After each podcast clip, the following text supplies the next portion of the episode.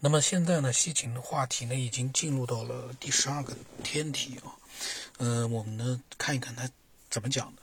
他说呢，古斯塔夫·古特伯克对一些讲述阿普卡尔，他这个阿普卡尔呢是源自于苏美尔文，意思呢是伟大的领导者或者是指点方向的大师的阿卡德词语的美索不达米亚文献的研究。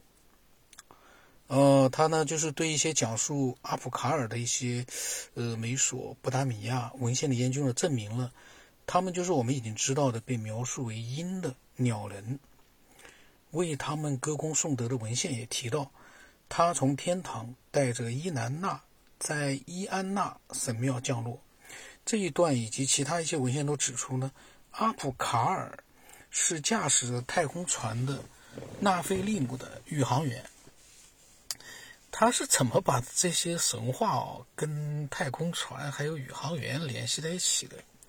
然后他说，双向旅行不仅是可行的，而且还是预先制定好的，因为我们已经知道，在决定于苏美尔修建众神的门廊巴比利之后呢，诸神的领袖解释说啊，这又是古代的神话里的话啊。他说，当要去太初之地，你们一起起飞，应该有个夜里休息的地方来接纳你们。当从天国而来，你们一起降落，应该有个夜间休息地方来接纳你们。那么同时呢，苏美尔人并没有说他们的神来自于遥远的星系，众生居所的遗址在这里显露出来，它就在我们的星系里。他说呢，我们见过萨马士穿着他的制服，就像是鹰的指挥官，他的两个腕关节带着看上去像是表的物体，用金属扣卡住。西秦的观察能力和想象能力是非常强。他把，呃，那个那些画里面的就是呃那些手腕上的啊，像表一样的物体，居然还说看到了用金属扣卡住。这个呢，我怎么讲呢？就是说，呃，不能说他的联想有问题，而是说呢，嗯，现在他所说的这样的一些。嗯，宇航员的设备，包括他所说的表和跟现代我们，呃，科技所创造出来的一些，呃，这个科技的产品，它没有任何的一个，没有挖掘出这样的一些东西出来。也就是说呢，这些东西完全都存在于西秦的联想里面。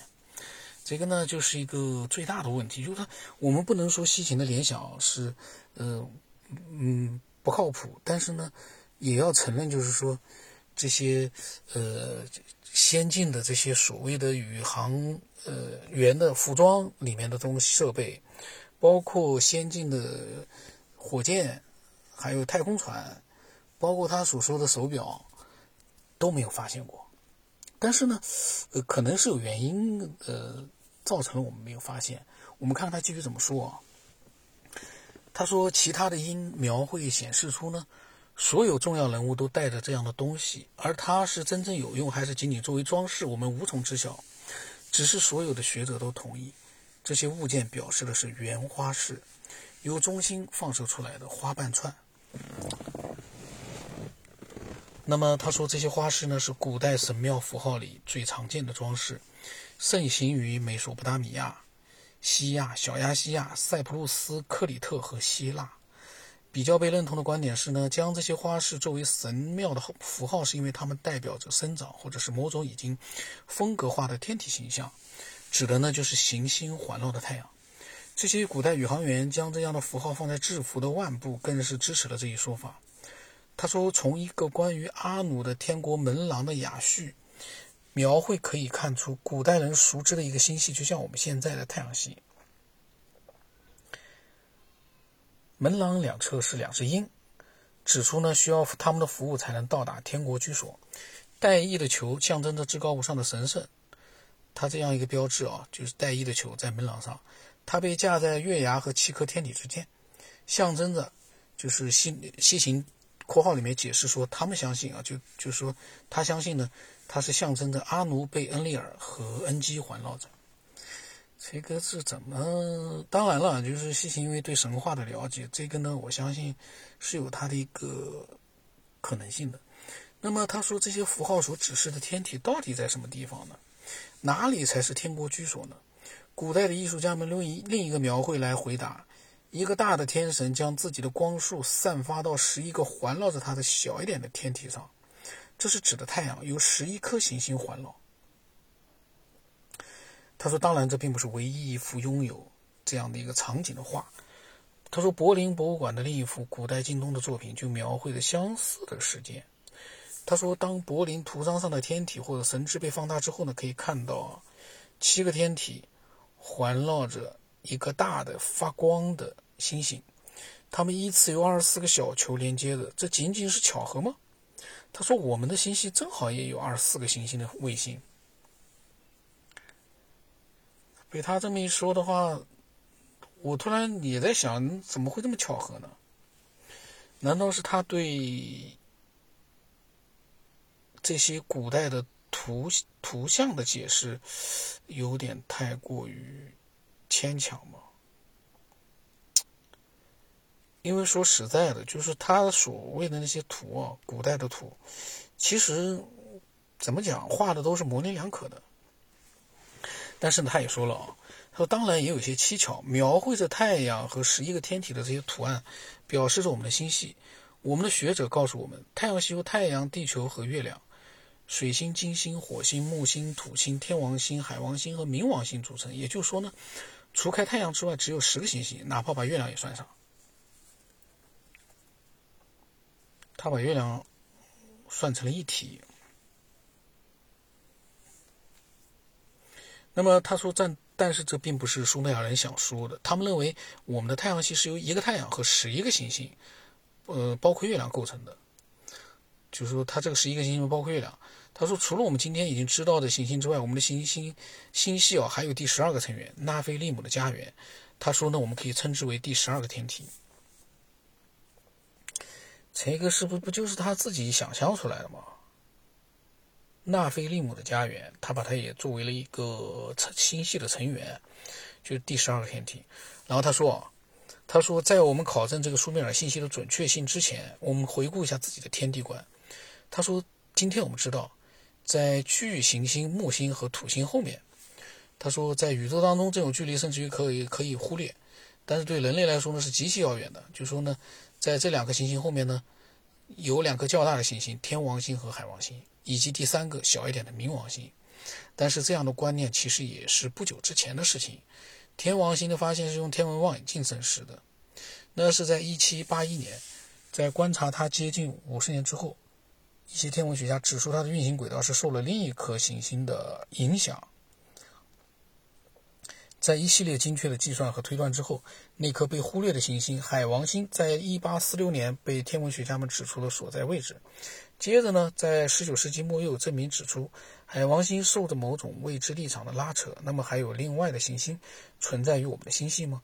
这个问题在1930年结束，因为天文学家呢通过观测发现了冥王星，并为其定位。哦，那么他说，在那些更早的岁月，人们相信我们的星系呢只有七颗行星，就是太阳。月亮、水星、金星、火星、木星、土星，而地球当然不算成行星，因为它理所当然是宇宙的中心。只是说它在更早的一个时间里面啊，他说其他天体呢都是围绕着地球来运行。就当时的人觉得啊，然后地球是神创造的最重要的天体，上面住着神最伟大的造物人。他说我们的教科书当然有这么一章。就是赞扬尼古拉斯·哥白尼发现地球仅仅是一颗普通的行星，在一个日心说系统中围绕太阳行行动运行。这个发现动摇了地心说和地球的神圣地位。由于他惧怕狂怒的天主教会，一直等到他去世之后呢，在一五四三年，《天体运行》这本书呢，就是哥白尼这本书呢，才得以出版。几个世纪之前的发现时代，哥伦布、麦哲伦和其他航海家的发现，也证明了地球不是平的，而是圆的。这是哥伦布通过精确计算和在古文献中搜索答案发现的。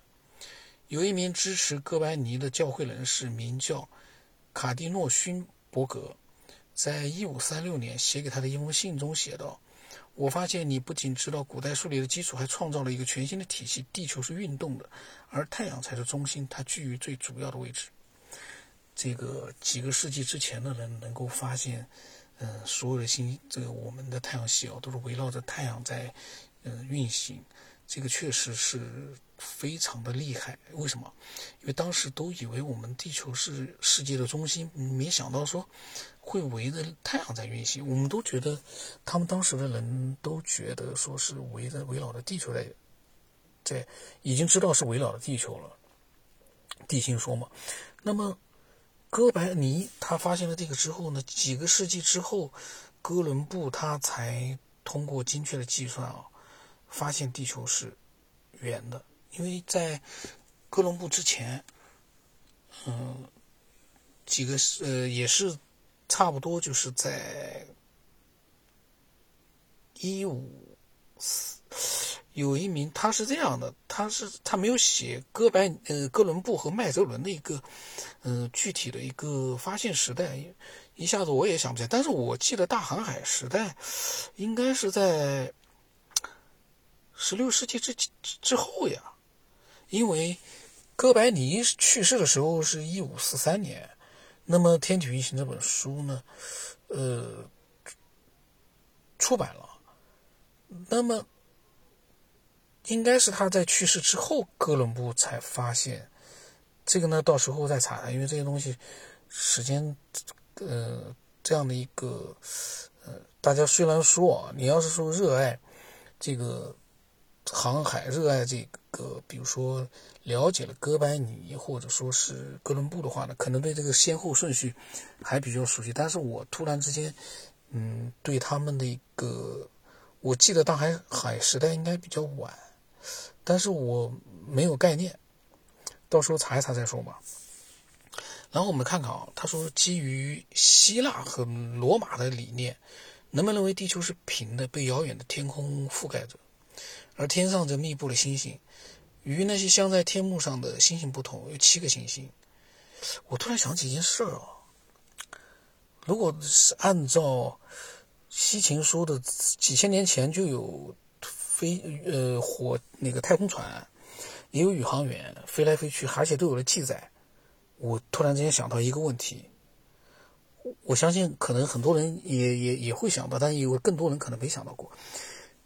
那照这么讲的话，你既然飞离了地球，然后又回到地球，反复的这样的一个各种神和地球上的一些人类啊，你不就好像应该知道地球是圆的吗？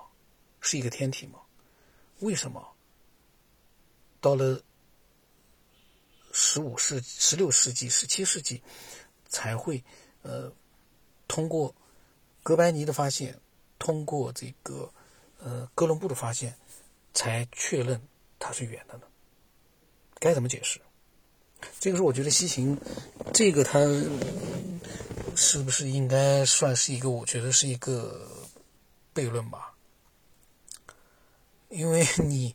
呃，如果你说的这些神话是真的有，有太空船，有这样的一些能够进入到那个十二个第十二个天体的人类，那些神肯定是来去，呃，是很自如的。那么早就应该不存在地球是平的这样一个概念了，因为既然你壁画都画出来了，那说明画壁画的都是人类嘛，因为这是发现的一个呃几千年前的这样的一个。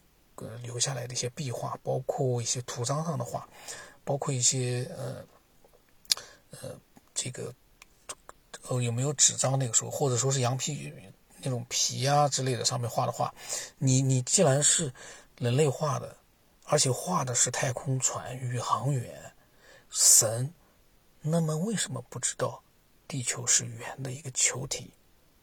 这是我刚刚突然想到的。我觉得这样的一个疑惑，其实。非常正常的，我就突然之间想到了，这难道不是一个问题吗？为什么到几百年前我们才发现地球是圆的？之前为什么？照你说的话，按照道理早就应该发现了，但是并没有。那么，然后呢？他说，呃，这些就是，呃，七个行星根据一周七天和他们的名字来命名。太阳呢是星期天。月亮呢是星期一，就按照他们英文的名字啊。火星呢是星期二，水星是星期三，木星是星期四，金星是星期五，土星呢是星期六。它有的呢是英文，有的呢是另外一种语言啊，希腊语。那么然后呢，呃，他又讲到了这种天文观点，来自于公元两世纪。这个呢，我下期再录，嗓子有点哑，在车里面录的，车里面空气有点闷，我没开窗户。